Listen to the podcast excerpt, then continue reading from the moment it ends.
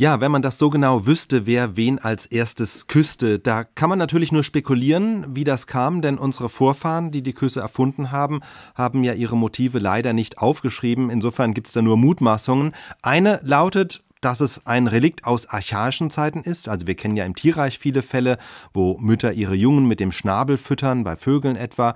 Und da kann man vermuten, dass das Küssen irgendwie daher rührt. Allerdings ist das wahrscheinlich viel zu sehr um die Ecke gedacht, denn mit den Vögeln sind wir nun mal nicht so eng verwandt und zwischen uns und denen liegt evolutionär eine große Lücke.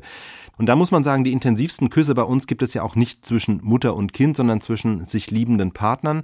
Da findet man auch im Tierreich ein paar Verhaltensweisen, die vergleichbar sind. Also Elefanten wickeln ihre Rüssel umeinander, Pferde beknabbern sich zärtlich, Affen stupsen ihre Nasen aneinander. Aber den leidenschaftlichen Liebeskuss von Mund zu Mund, wie wir Menschen ihn kultiviert und zur Reife gebracht haben, den findet man im Tierreich nicht.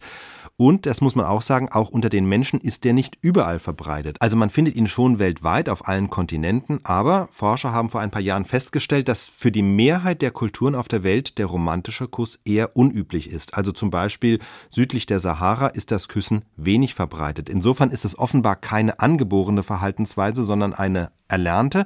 Gleichzeitig ist es aber dann doch so weit auf der Welt verbreitet, dass man sich schon fragen kann, woher der Kuss kommt und was er für einen Sinn hat. Und und der Sinn ist offenbar, er ist eine sexuelle Signalfunktion. Also er bringt ein intimes Verhältnis zum Ausdruck.